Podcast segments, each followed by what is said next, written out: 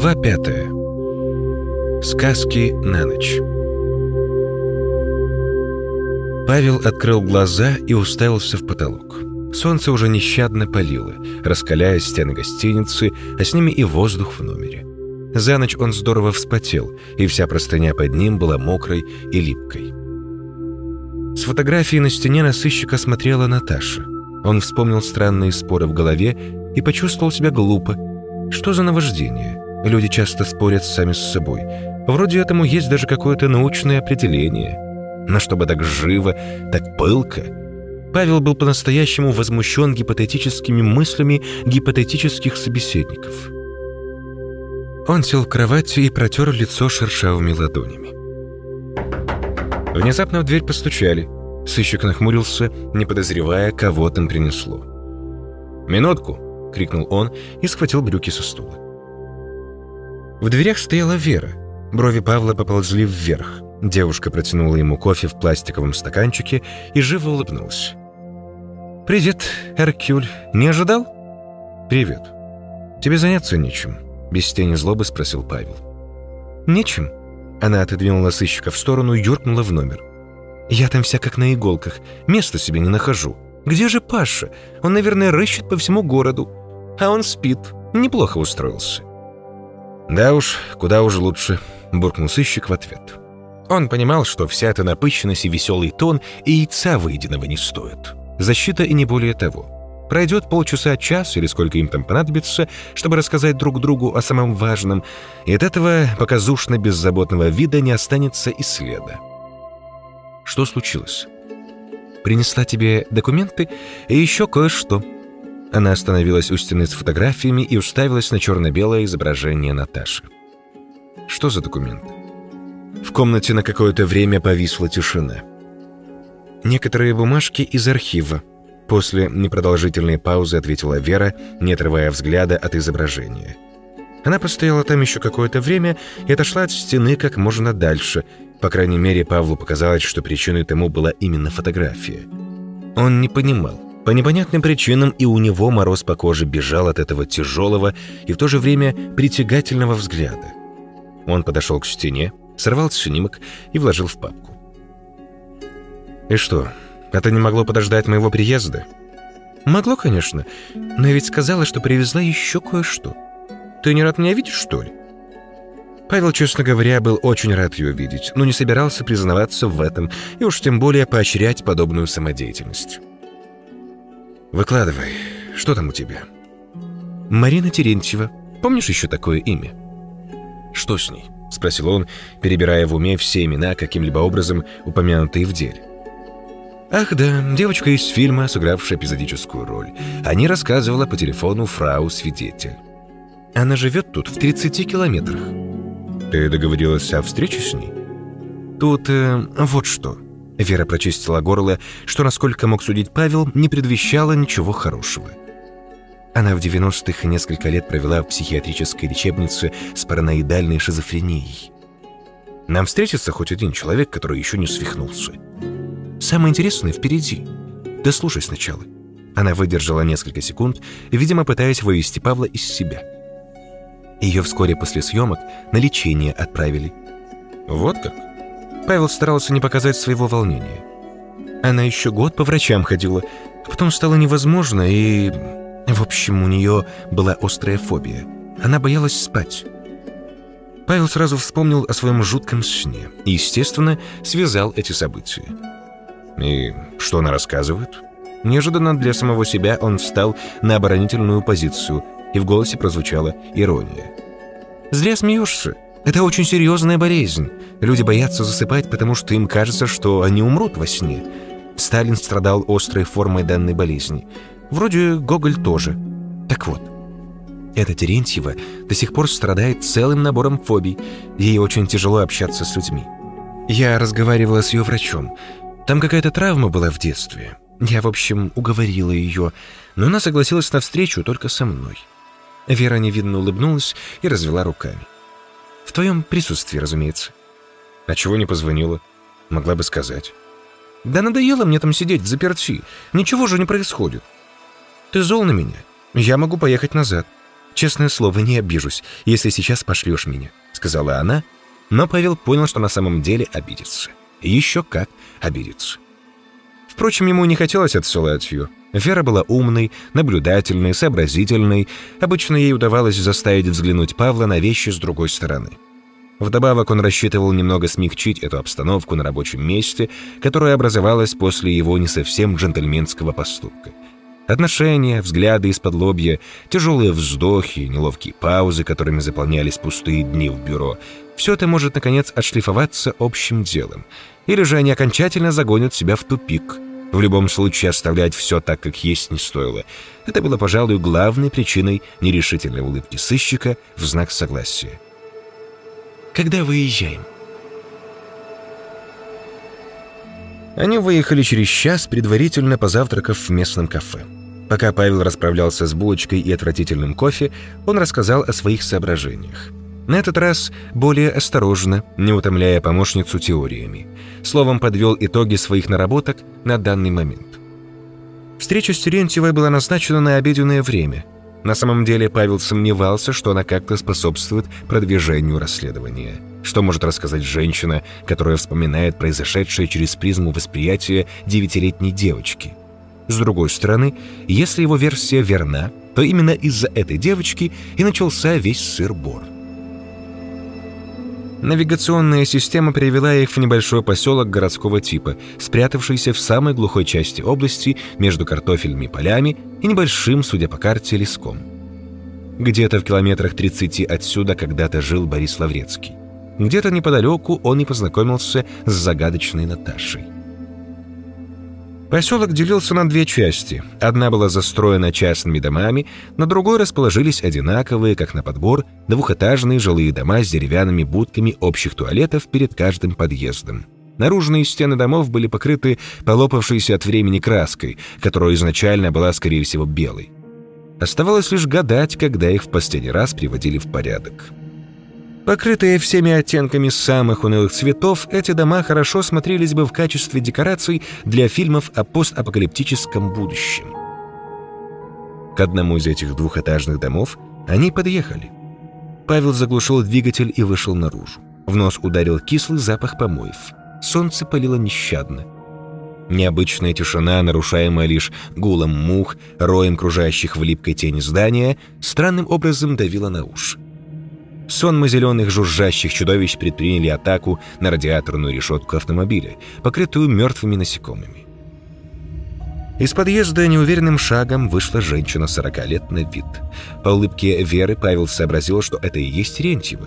Это была высокая дама, не толстая, но не совсем худая, с длинными каштановыми волосами, льющимися на тонкие плечи. Большие зеленые глаза смотрели с некоторой долей испуга на гостей – Губы сжались в тонкую нить, а ноздри нервно вздувались при каждом выдохе.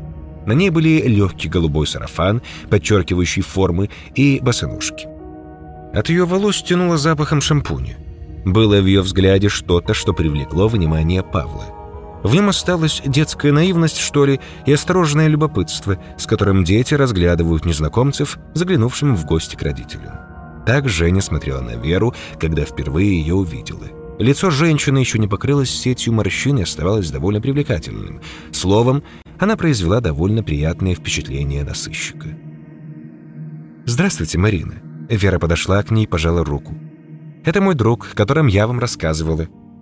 «Здравствуйте». Павел протянул руку, но Терентьева попятилась назад, оставив его стоять с глупым видом на безопасном расстоянии. Спустя мгновение она все же нерешительно подошла и ответила на рукопожатие. «Здравствуйте», — с трудом выдавила из себя женщина. «Пройдемте в дом». Они поднялись по деревянной скрипучей лестнице на второй этаж и остановились у двери.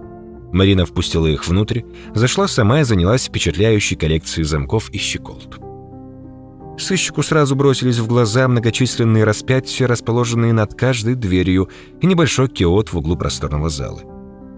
На столике, окруженная несколькими угодниками, созерцающими с икон, стояла зажженная свеча. Павел искренне понадеялся, что святые внимательно следят за пламенем, ведь стоило легкому ветерку уронить свечу, и высохший за годы дом и сам вспыхнет, подобно причине своего возгорания. Они расположились в довольно просторном зале. Внутри было душно. В углу стоял вентилятор, с горем пополам спасавший положение. Павел опять подумал о свече и об опрометчивости хозяйки. От чая гости отказались. Марина поставила два стакана и вспотевшую бутылку минеральной воды на журнальный столик. «Я вам уже говорила, что без надобности не обратилась бы к вам», — сказала Вера. «Просто с того момента прошло почти 30 лет. А вам тогда было 9 лет». Дело в том, что почти все съемочные группы или умерли, или уже не могут нам ни в чем помочь. Вы хорошо помните съемки фильма? Да. Она нерешительно кивнула. До вчерашнего дня мы не были уверены, существует ли фильм вообще, вставил Павел. Марина даже не взглянула на него, продолжая сверлить глазами пол у ног Веры. «А зачем он вам нужен?» – спросила она. «Нас наняли для поиска фильма. Коллекционер. Скажите, фильм сняли?» Марина собралась что-то сказать, но вдруг осеклась и закрыла рот. На несколько секунд в комнате повисло душное молчание. «Моя часть закончилась», — наконец выдавила она из себя. «Но меня с самого начала сняли. Мне нужно было просто несколько минут стоять то в фокусе, то на заднем плане, за спиной у... у Наташи. Меня потом мама забрала». «Марина», — мягко сказал Павел, — «нам известно, что на съемочной площадке что-то случилось, и что вы были свидетелем этого происшествия». «Я не знаю, что я видела», — резко перебила его женщина. «Может, расскажете нам?» Павел нахмурился. «Происходит что-то странное. Я практически уверен, что с этой Наташей что-то случилось, ведь все сходится на ней. Съемки были, это установленный факт, значит, вложили деньги. Что заставило отказаться от выгоды? Угроза скандала? Я не вижу других возможностей. Фильма нет в архиве. Мало того, там нет пленок. Никто не знает, что случилось и куда делся материал. Все почему-то думали, что она сумасшедшая. Кто? Не понял Павел. Наташа. Все думали, что она дурочка. Она была нормальной? Нет, не была. Она никогда не задавала вопросов. Павел не стал спрашивать, что она имела в виду. Да, она была странной, но не такая, как все эти бедные люди. Я провела много времени среди сумасшедших и знаю, о чем говорю. Наташа, она могла ответить на любой ваш вопрос, но никогда сама не задавала их. Никогда. Она вообще всегда молчала, пока ее о чем-нибудь не спросят. А ее взгляд от него сходили с ума. С чего вы взяли, что она никогда не задавала вопросов? Получилось немного грубовато. В лицо Павлу ударила краска. Еще не хватало, чтобы она сейчас заперлась у себя в голове. Положение спасла Вера, которая мягким дружелюбным голосом спросила. «Может быть, вы просто не слышали, как она это делает?» «Никто не слышал», — ответила Марина. Однако она всегда делала все именно так, как ей говорили. Никогда не переспрашивала, что или как. Просто делала, и все. Даже когда ее попросили раздеться, она просто вставала и начинала снимать с себя всю одежду. «Они делали это все при вас?» — спросила Вера. «Я не знаю, что она с ними всеми сделала, но они не стеснялись делать при ребенке и не такое. Что вы имеете в виду?» — нахмурился Павел. «Вы верите в зло?» Она, наконец, встретилась взглядом с сыщиком. «Что?» «Вы верите в зло?» — повторила она. «Конечно, я верю в зло. Я не понимаю. Я не об этом. Я говорю о настоящем зле, материальном, не какое-то там побуждение человека. Жадность, похоть, все, что заставляет его делать те или иные вещи. Нет, Наташа, она была злом. Не злой, а именно злом. Почему? потому что все вокруг плясали под ее дудку. Я ведь из-за нее в лечебницу попала. На глаза женщины навернулись слезы, и Павел был уверен, что причиной тому послужил страх. Не травма, полученная в детстве, не переживание прошлого, а именно животный страх. От этой мысли у него по спине пробежали холодные мурашки. «Как?» — спросила Вера, и, подсев к Марине поближе, погладила по предплечью. «Она снилась мне», Губы Марины задрожали. «Я не хочу говорить об этом. Меня до сих пор бросает в дрожь, когда я вспоминаю об этих снах». «Если вы не хотите говорить о снах, то не нужно», — сказал сыщик, хотя в душе надеялся на продолжение рассказа. «Нет, все в порядке».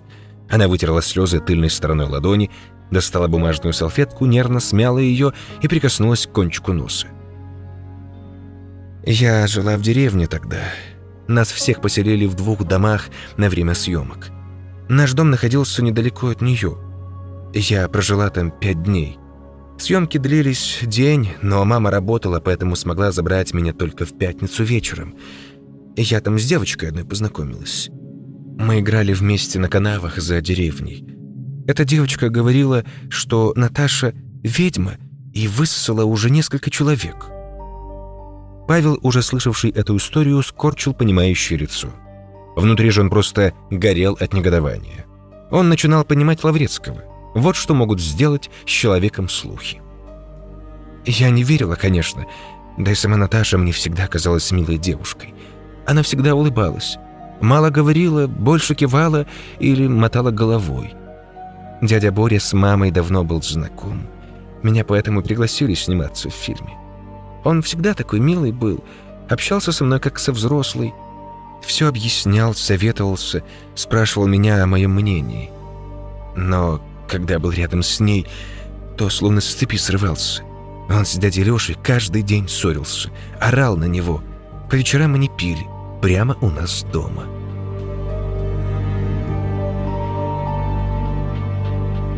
«1989 год».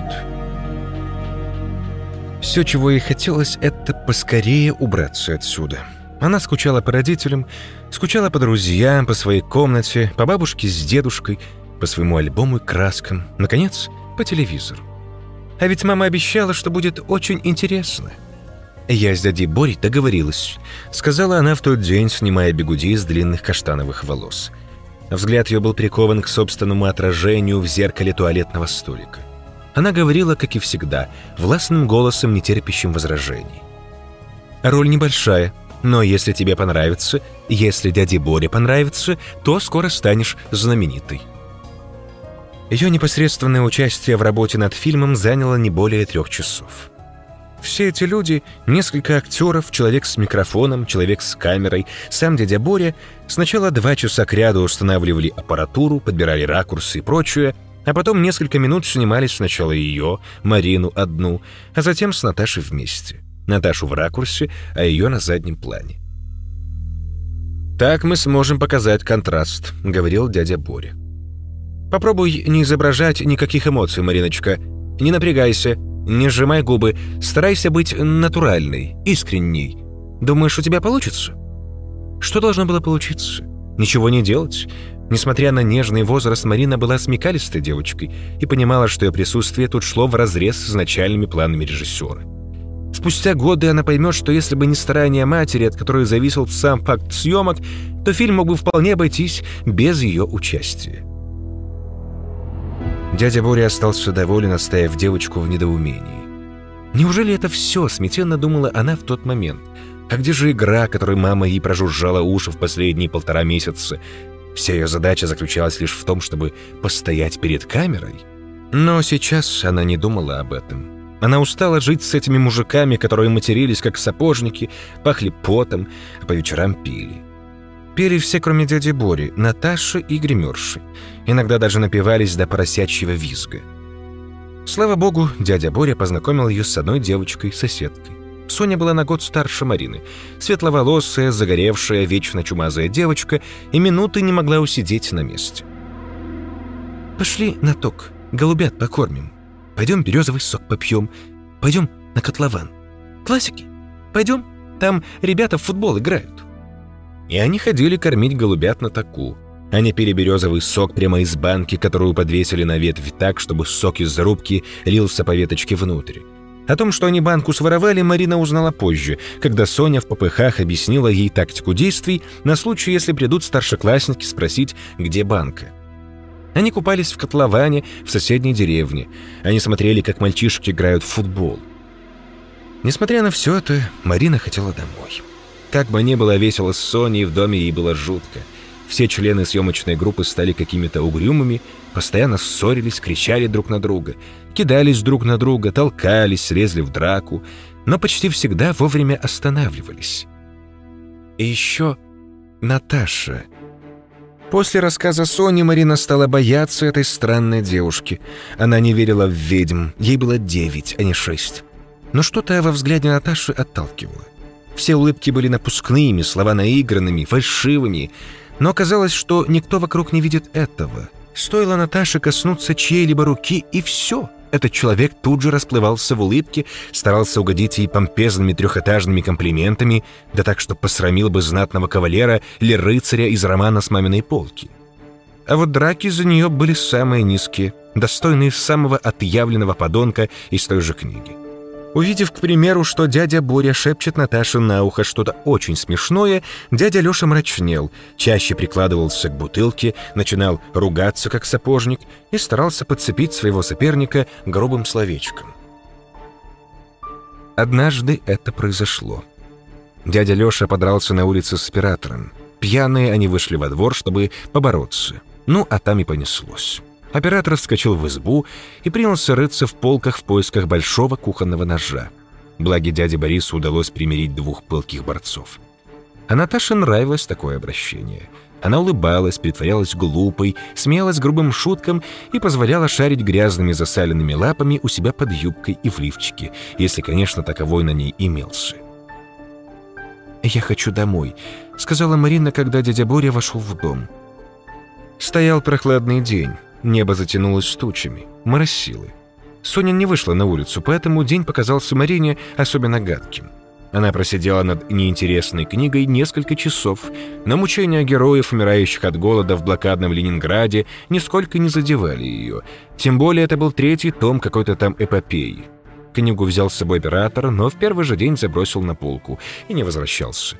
Других книг в доме не было, а спросить Соню Марина стеснялась. «Завтра ты поедешь домой», — ответил режиссер, повесив свою панамку на крючок гардероба. «Мама работает и сможет забрать тебя только вечером. Потерпи немного. Еще один тенек». «Я хочу позвонить маме». Марина надула щеки и с угрозой скрестила руки на груди. «У нас нет телефонов, Мариночка». «Но у кого-нибудь есть? Можно ведь спросить». «Потерпи до завтра. Маме нужно еще на работу», — с явным раздражением повторил дядя Боря и прошел вглубь зала. Думаешь, нам заняться тут больше нечем, кроме как потакать твоим капризом? Иди на улицу к своей подруге. Чего ты дома сидишь?» Его голос стал резким и грубым, хотя еще не превратился в крик. «Соня не выйдет. Там дождь. Ну, займись чем-нибудь. Что тебя не устраивает?» «Ничего», — Марина побежала к своей раскладушке.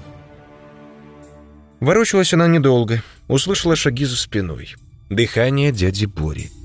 Он прикоснулся к ее локтю и прошептал. «Марин, девочка моя, еще ночку. Мы тут почти закончили. Скоро все уедем. Мама будет тобой гордиться. Ты отлично сыграла роль». «Я ничего не сделала», — обиженно заявила Марина. «Напротив, непринужденность тоже нужно суметь сыграть. Я знаю 10 хороших актрис, которые не могли бы сыграть так, как это сделала ты.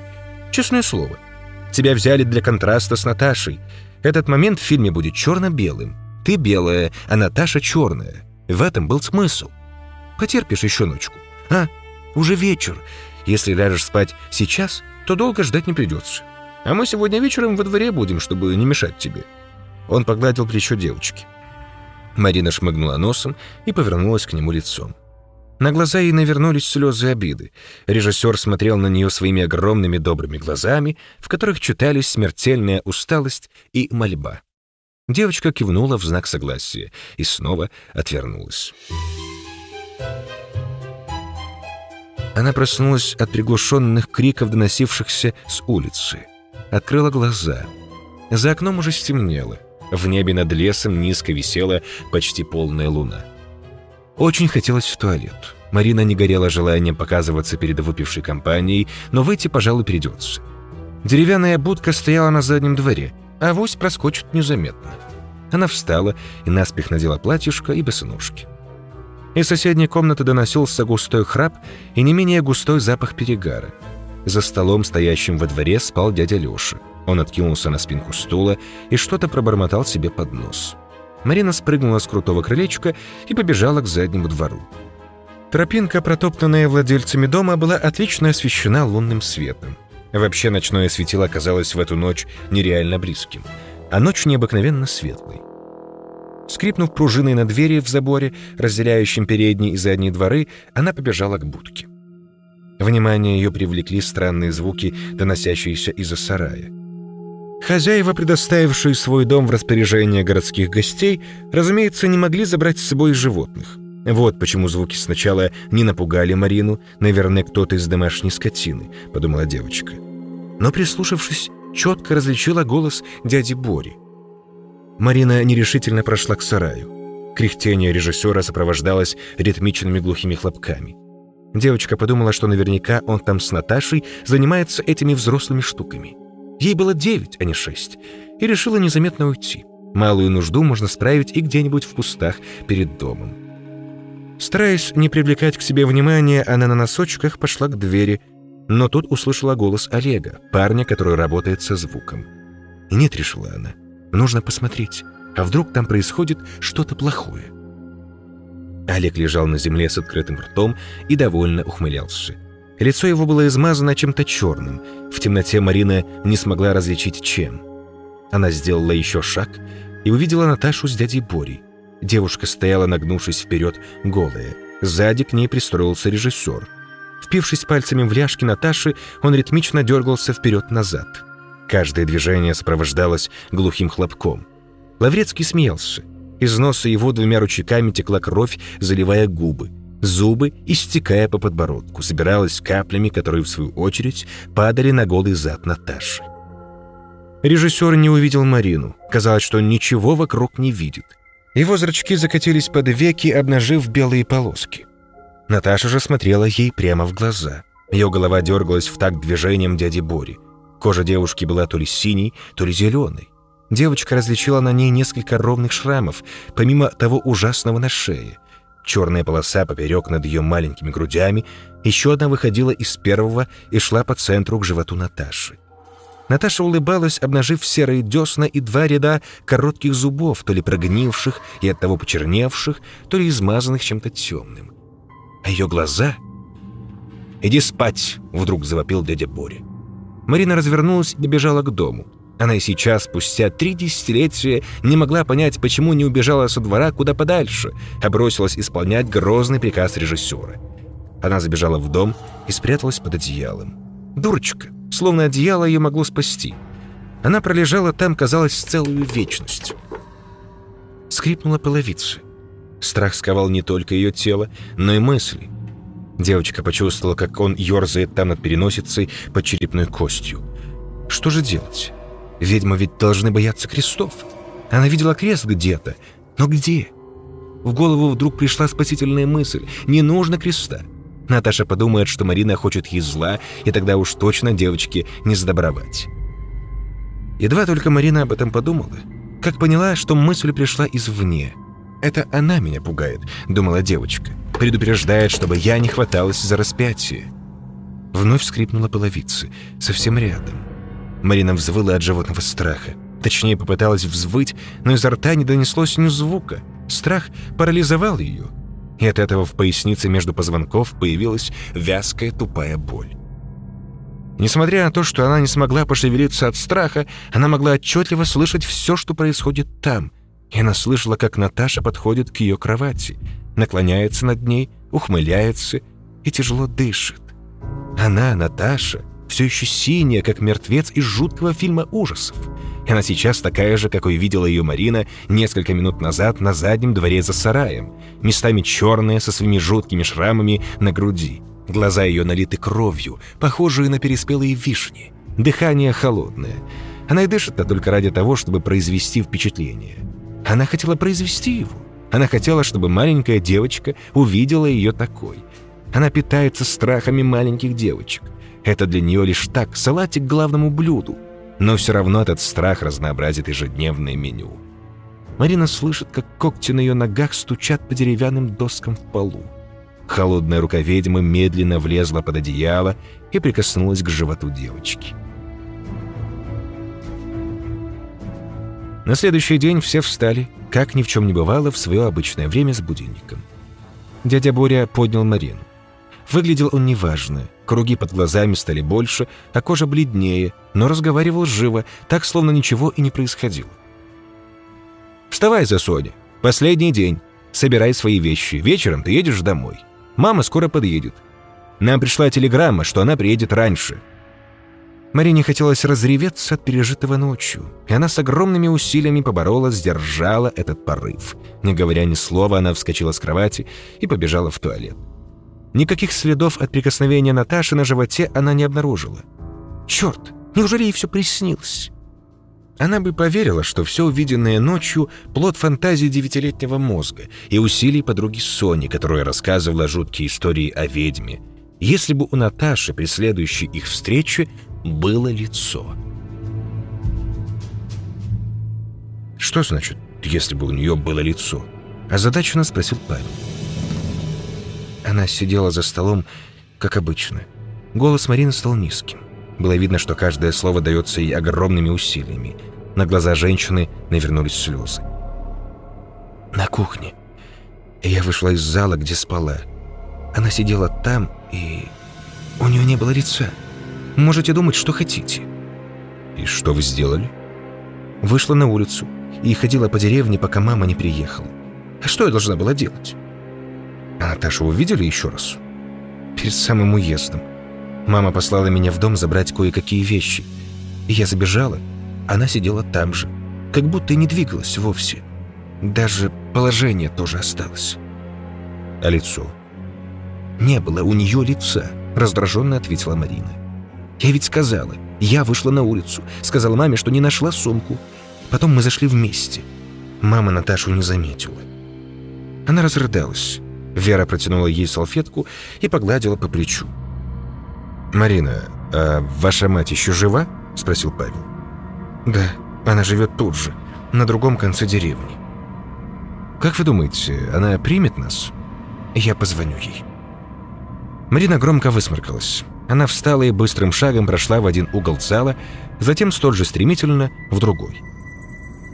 «Я знаю, что вы сейчас думаете», — выдавила из себя она. Им не плевать на это. Я просто должна была вас предупредить. Вы, Вера, сказали, что ищете фильм. Но я думала, что дядя Боря сжег все пленки. «Для чего ему это?» – спросил Павел.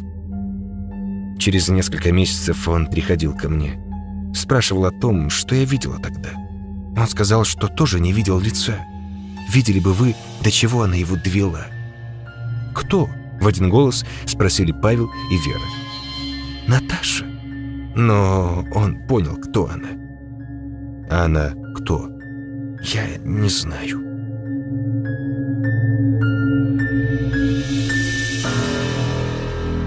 У нее помешательство именно в это лето началось.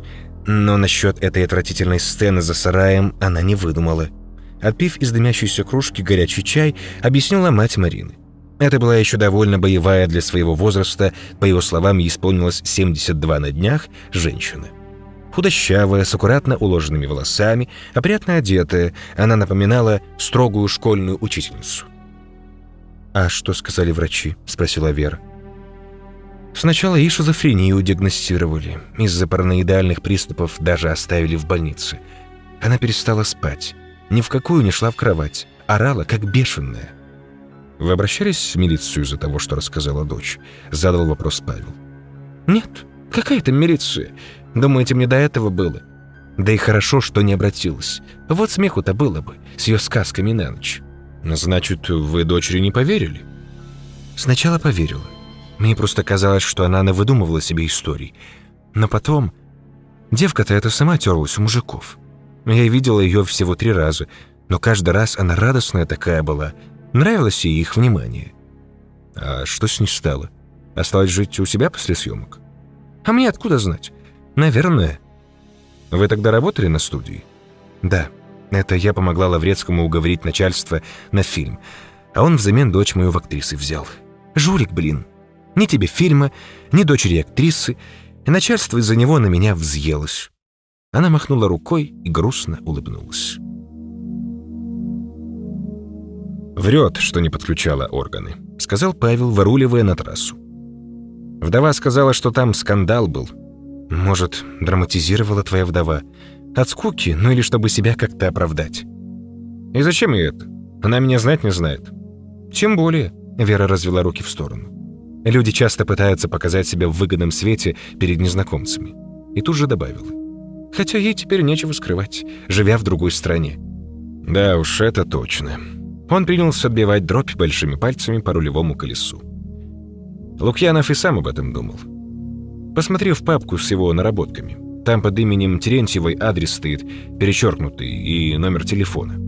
Что за адрес? Министерство внутренних дел и номер телефона архива. Если заявление было, то оно там. Темнит наш коллекционер. Говорит, чтобы не отвлекались, а сам там же следы этой Наташи искал. Хочешь проверить? Хочу, но сначала попробуем найти нашу Димонессу. Обожаю феминативы, Вера засмеялась. Не боишься? Вдруг и тебя наша ведьма соблазнит? Вряд ли. Этой ведьме уже лет 50. Ты ведь не думаешь, что она до сих пор там живет? Лаврецкий писал, что она заехала в пустующий дом. Спросим соседей. Нужно узнать, кто она такая. Может быть, фильма действительно уже нет. Попробуем выяснить, что там произошло.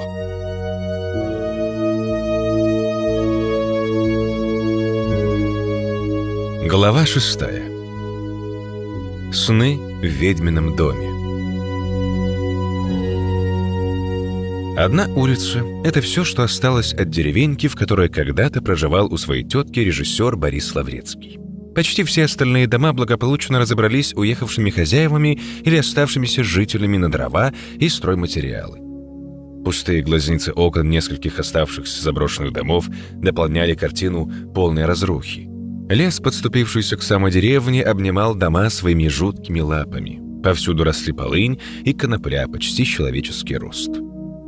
Трясясь по остаткам асфальта, они проехали по пустынной улице и остановились у деревянного сруба, довольно большого в сравнении с остальными.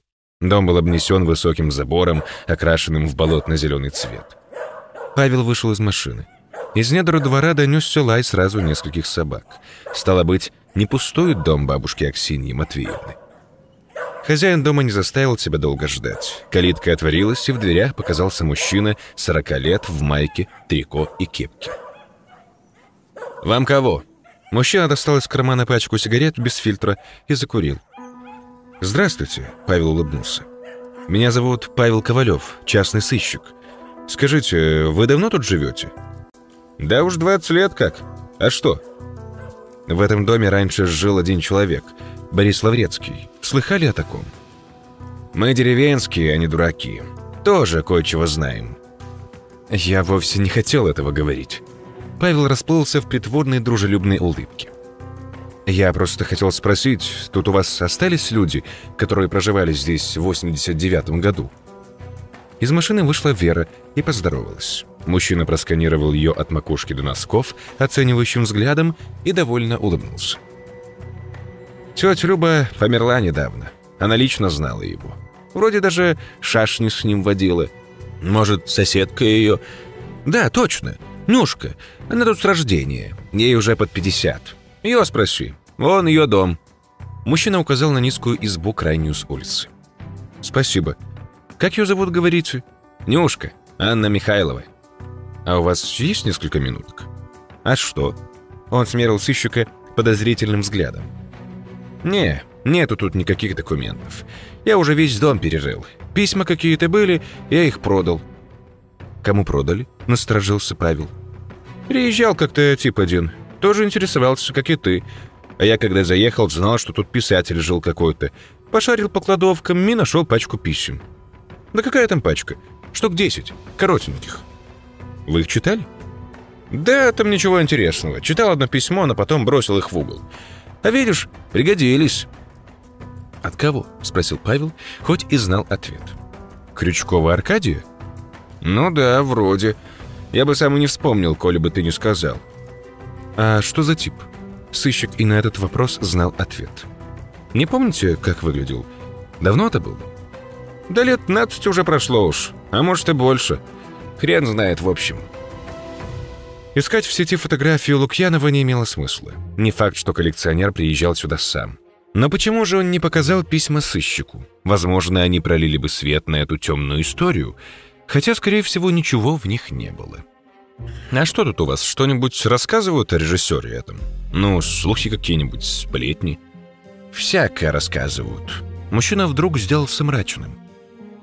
Он тут фильм снимал, какую-то девушку нашел. Ее тут все ведьмой считали. Это правда? Она из соседнего села была. Там уже никто и не живет. Покинули деревню. Одни дома стоят только.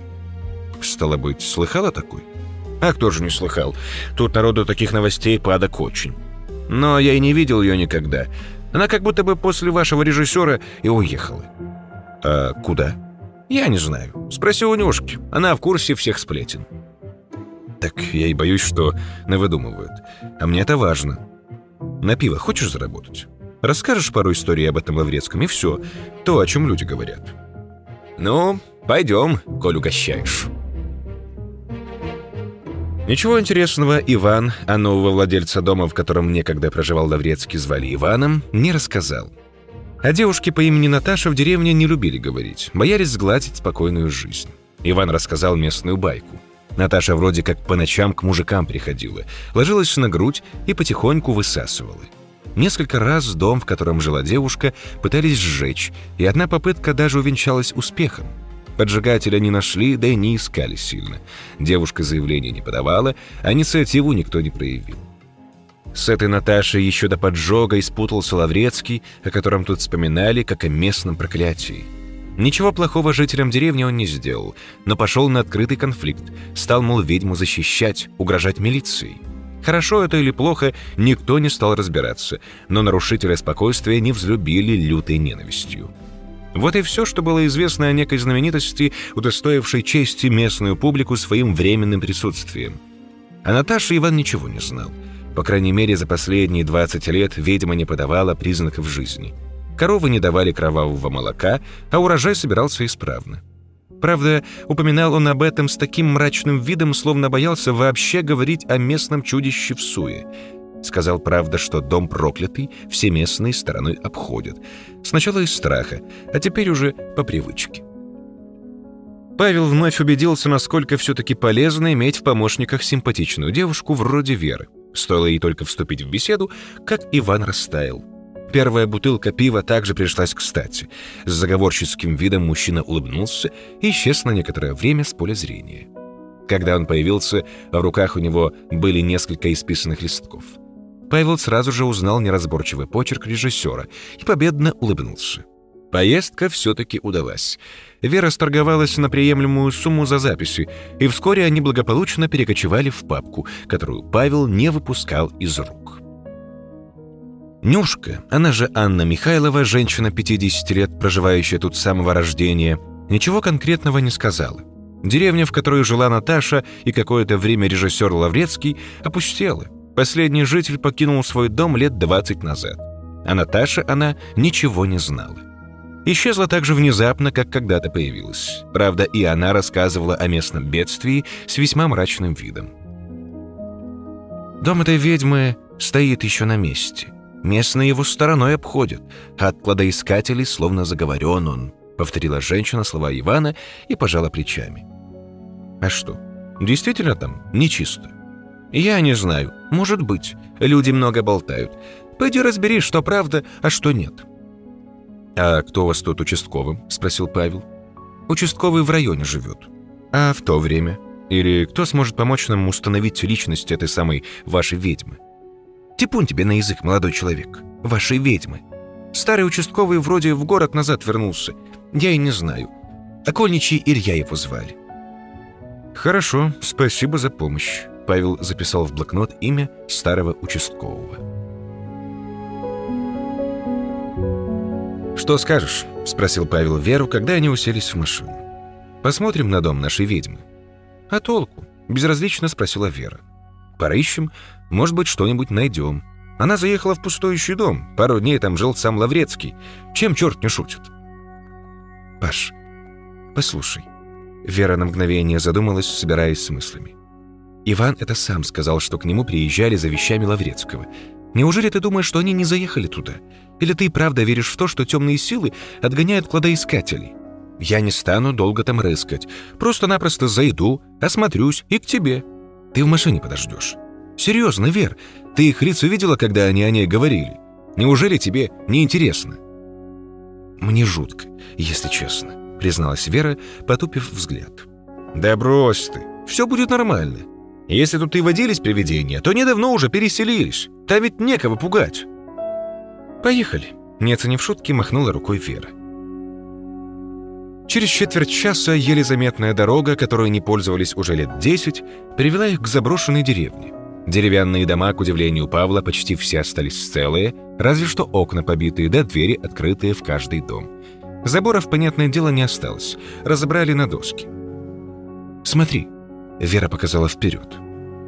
Павел увидел дом с заколоченными ставнями. Те, кто это делал, видимо, торопились. Ставни на первых двух окнах закрепили распятиями, но последующие два лишь досками поперек.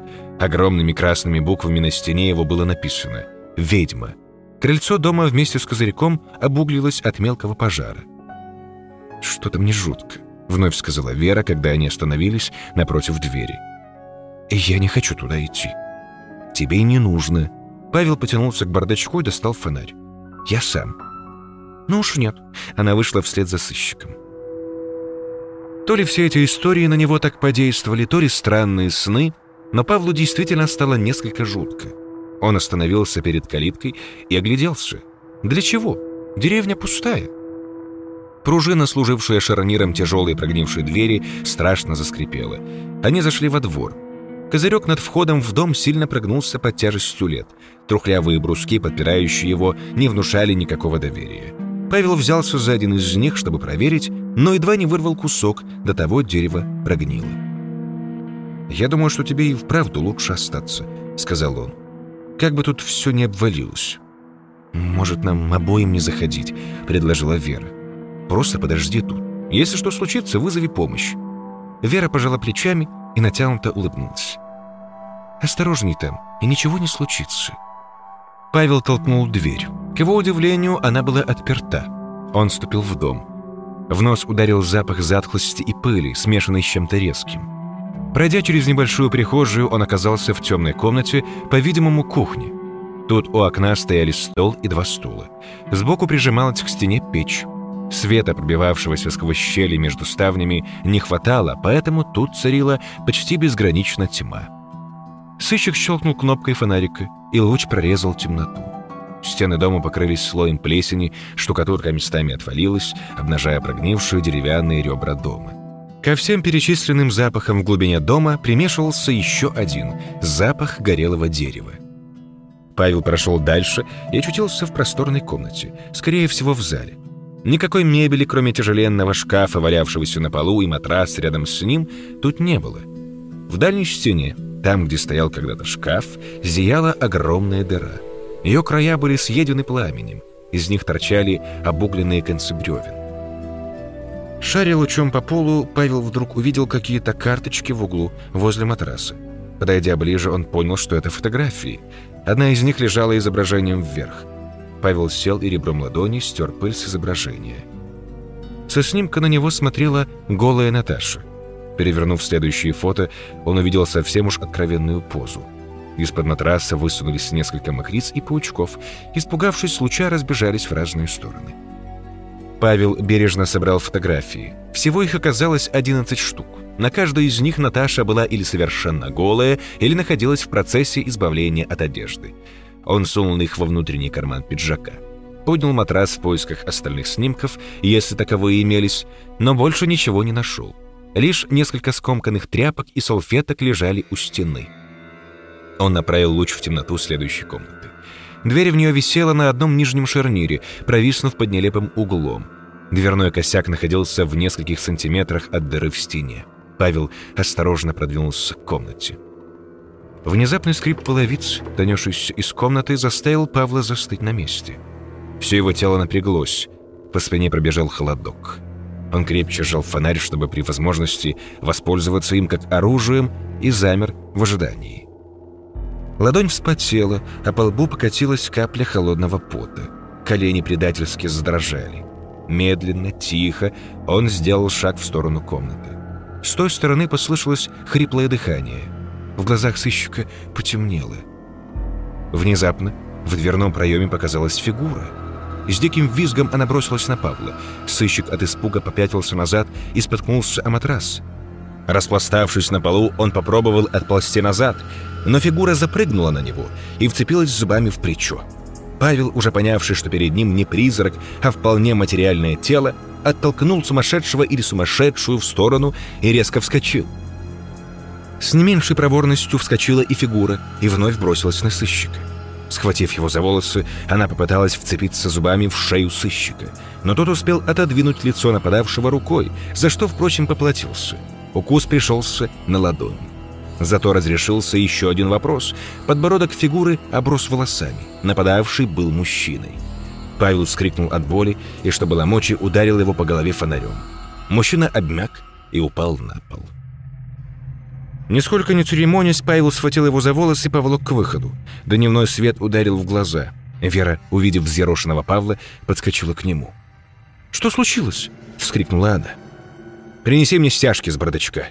Мужчина начал приходить в себя. Заломив руки пленного за спину, Павел повалил его на землю и прижал коленом. Нападавший начал извиваться, как змея, пытаясь освободиться. «Давай быстрее!» — крикнул Павел. Наконец Вера подбежала и помогла связать руки за спиной незнакомца стяжками. Они вышли со двора, волоча за собой дикаря. Переведя дух, Павел наконец смог разглядеть мужчину, напавшего на него. Обычный бездомный, грязный, весь в рванье, обросший. Ему было около 50, хотя, может, и меньше. Жизнь бедняка на любого наложит свою печать. Коричневые зубы его заставили Павла вспомнить об укусе. Он пошел к машине, благо в багажнике находились склянка со спиртом и бинты. Кожа на ладони не была прокушена, но зубы бездомного оставили глубокую борозду, тут же сделавшуюся темно-синей. На всякий случай Павел обильно прополоскал укус, но перевязывать не стал. «Укусил», — объяснил он свои действия Вере. «Он там живет? В этом живете?» — обратилась она к бедняку. Тот ничего не ответил. Уставившись в одну точку, он не двигался больше. Грудь его бешено вздымалась с нездоровым хрипом. «Как вас зовут? Мы не сделаем вам ничего плохого», Вера говорила громко, будто с глухим. И, как выяснилось, минутой позже, не зря — она подошла к нему, присела на корточки. Совсем уж ласково спросила. «С вами все в порядке?» Павел же нисколько не разделял нежных чувств и горел желанием как следует огреть бомжа ботинком по лицу. Мало того, что тот напугал его до смерти, так еще и укусил. Сыщик просто мечтал о душе с мылом и хорошей мочалкой, а еще лучше было бы, конечно, прокипятиться как следует. «О боже!» Вера вдруг отпрянула, отвернулась от бездомного и прикрыла рот тыльной стороной ладони. Посмотри в его ухо!» Павел подошел ближе и присел. Его чуть не вырвало от увиденного. В ушах мужчины живой каши кипели белые черви. Павел встал и обошел бездомного. От мочки уха по шее вниз под воротник рубашки ширилась огромная гнойная язва, кишащая насекомыми. К горлу подкатил камень. Рубашка, пропитанная бурой массой, видимо, прилипла к спине, но сыщик не сомневался, что язва распространена и там, под одеждой. Теперь желание поскорее смыть с себя следы прикосновения больного стало почти материальным. Он посмотрел на запачканный пиджак и тут же с отвращением снял его. Рубашкой он хорошенько обтер руки, волосы и брюки. Обычно он возил одну для смены с собой. «Его нужно отвезти в больницу», — сказала Вера. «Что?» — возмутился Павел. «Каким образом?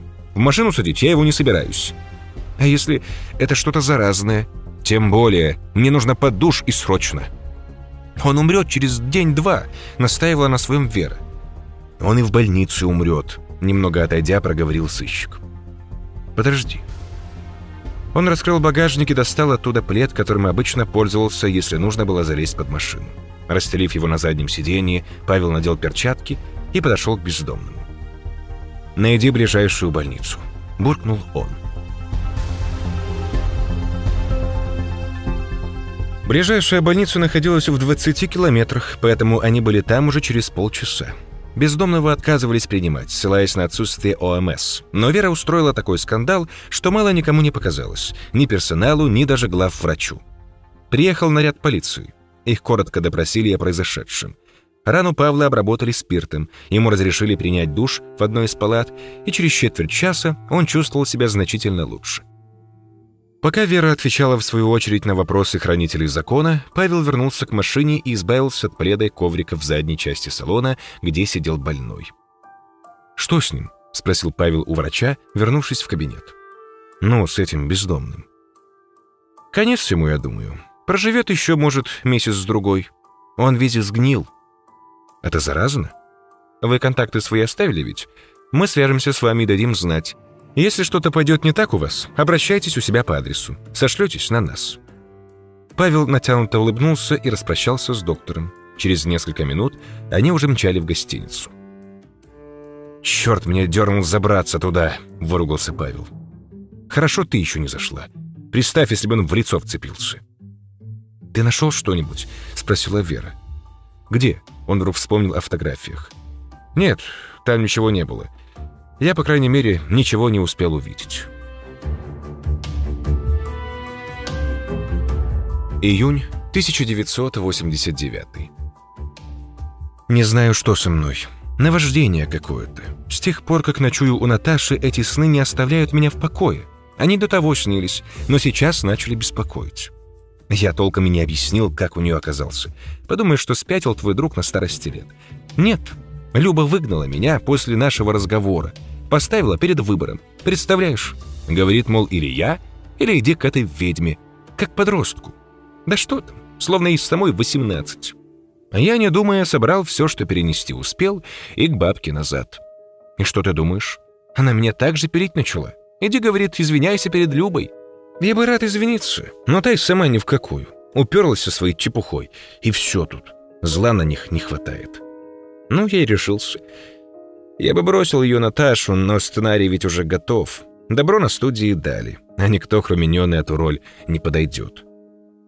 Я не знаю, как облечь это в слова. Ты сам все увидишь, когда с ней познакомишься.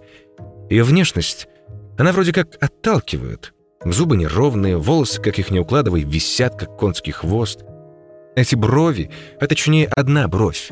Фигура также не из разряда тех, кого берут на подиум. А все вместе в совокупности создает такую картину, что по ночам думаешь о ней. Отталкивающая красота. Я не буду первым, кто об этом говорит. Какой-то классик, не помню кто, уже писал что-то такое. Может быть, ее статус как-то влияет. Она беззащитная девушка, которой нужна помощь. Что ни говори, это тоже имеет значение. Охота прижать ее к себе, успокоить, заверить, что теперь все станет лучше, никто не посмеет ее обидеть. Я, конечно, старый пень уже, но и сам испытываю нечто подобное. Словом, к ней тянет, несмотря ни на что. И при всем этом есть в ее лице что-то зловещее, настораживающее. Помнишь, как-то я собирался снимать фильм о царице Ада? Тогда я не нашел подходящей актрисы. Но уверяю тебя, попадись мне тогда Наташа, быть бы всему фильму. Но я только рад, что все так случилось. Ведь с ними я тогда эту муть, сейчас бы ничего не получилось с Наташей. Я увлекаюсь. Хотел рассказать о кошмарах, но опять застрял в своем словесном несварении. Но ты не ругай меня. Я не зря распинаюсь. Наташа снится мне по ночам. На земле лежит тяжелый густой туман. Деревья черные, лысые, глубокая осень. Снег еще не лежит. Там всегда холодно. Ощущение вполне материальное. Просыпаюсь после таких кошмаров я озябший, продрогший до костей. Видимо, где-то неподалеку находится болото. Тишина давит на уши. Я понимаю, что вокруг ни одного животного, ни птички, ни зайчика, ни даже насекомых. Около лысой горы стоят люди в бурых балахонах. На головы их надеты капюшоны, лица их скрыты. Я еще очень далеко, но знаю точно, что они там. Они собрались, чтобы похоронить Наташу. Она голая лежит у них в ногах. Ритуальный нож торчит из ее груди. Люди в балахонах поют. Я внезапно понимаю, что я один из них. Под мешковатым халатом моим ничего нет. В нескольких метрах стоит мужчина с рогами и наблюдает за нами. Все это кажется мне вполне нормальным. Я нисколько не стесняюсь того, что спереди балахон мой торчит. У нас у всех члены наготове. К чему спрашиваться? Сейчас узнаешь. Мужчина с рогами подает нам знак, и первый жрец скидывает с себя рясу. Это дряхлый старик с тонкими ногами, огромным пузом и дряблым задом, покрытым пигментными пятнами. Он жалок, но мне так не кажется. Я восхищаюсь им. Мы все восхищаемся. Прибор старика даст фору любому из наших приборов. Старик подходит к трупу и припадает губами к ее промежности. Я вдруг замечаю, что Наташа выглядит иначе. Нет, я не сомневаюсь, что это именно она, но тело точно не ее. По крайней мере, не то тело, не то лицо, которое я знаю. Начинается оргия. Я остаюсь в стороне. Все остальные сбрасывают рясы и начинают облизывать тело девушки. Никто и не мыслит сделать это обычным способом. Во сне это страшный грех, осквернение. Глаза Наташи открываются. Она смотрит на меня и улыбается. Зовет к себе. Я не решаюсь, хоть и хочу. Остаюсь на месте. Члены участников оргии набухают так, что становятся сначала синими, а потом чернеют. У старика его достоинство лопается от перенапряжения. Все это я вижу в деталях. Все заканчивается тем, что я бегу по лесу и просыпаюсь, когда меня догоняет существо с рогами. Это лишь один из снов. Его еще можно как-то пересказать, объяснить ситуацию. Иногда во сне оказываюсь в странных местах, где не работает ни один закон логики. Ты знаешь, похоже, вся эта чушь, которую я доселе снимал, бьет в голову разом. Я не могу понять ничего происходящего. Люди кричат, дурнины от удовольствия, заразительно смеются от невыносимой боли. Боль приносит им удовольствие, а плотские утехи — страдания. И всегда там присутствует Наташа. Она выглядит иначе. Светлые волосы, высокая, рельефная. Но это она, несомненно. Однажды мне приснилось, как ее убивают. Сон приснился после уже рассказанного. Я узнал девушку по лицу. Но тогда, боже, ты, пожалуй, уже подыскиваешь мне психиатра. Тогда она еще не стала Наташей. Ее засунули в багажник автомобиля, увезли за город и закололи, чтобы превратить в Наташу. Бред. Я и сам знаю, что бред. Да только сны эти такой неприятный осадок оставляют, что мне приходится заставлять себя идти к кровати. В предчувствии нового кошмара я боюсь закрыть глаза. Это верное слово. Боюсь. Мне действительно страшно. Я уже намеревался в город съездить купить сонник. Не верю я всей этой ерунде, а только об этом и думаю. Сны настолько реальные, что просыпаюсь я по утрам совершенно разбитым, выжатым до капли. Начинаю верить толком о ведьме. Присматриваюсь к Наташе. Июнь 1989 Рад, что ты решился. Фильм почти снят. Ты нисколько не помешаешь. Все хорошо. У меня просто странный период был. Сплю, как убитый. Должен тебе кое-что рассказать. Не хочу писать об этом, сам понимаешь. Жду с нетерпением. Больше ни слова, пока не увижу вживую. Давай, Аркадий, до встречи.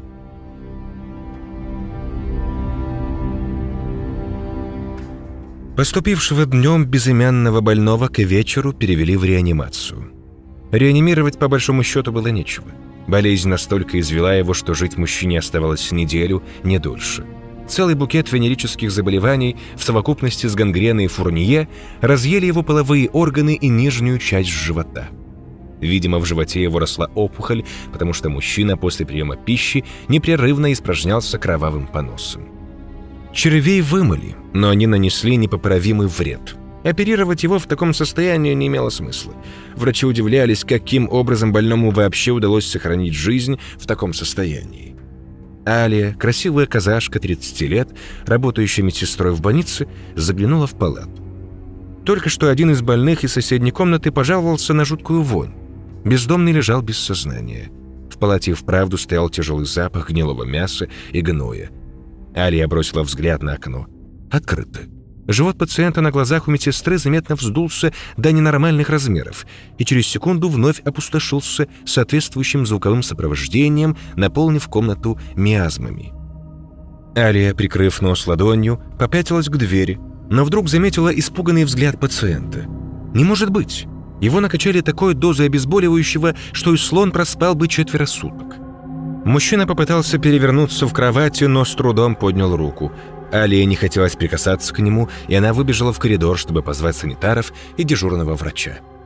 Больной же, оставшись один в палате, вдруг посмотрел вперед испуганным взглядом. Глаза его наполнились ужасом. В углу кто-то стоял. Полумрак комнаты не позволял разглядеть лицо на темном силуэте, но больной и без того прекрасно знал, кто это.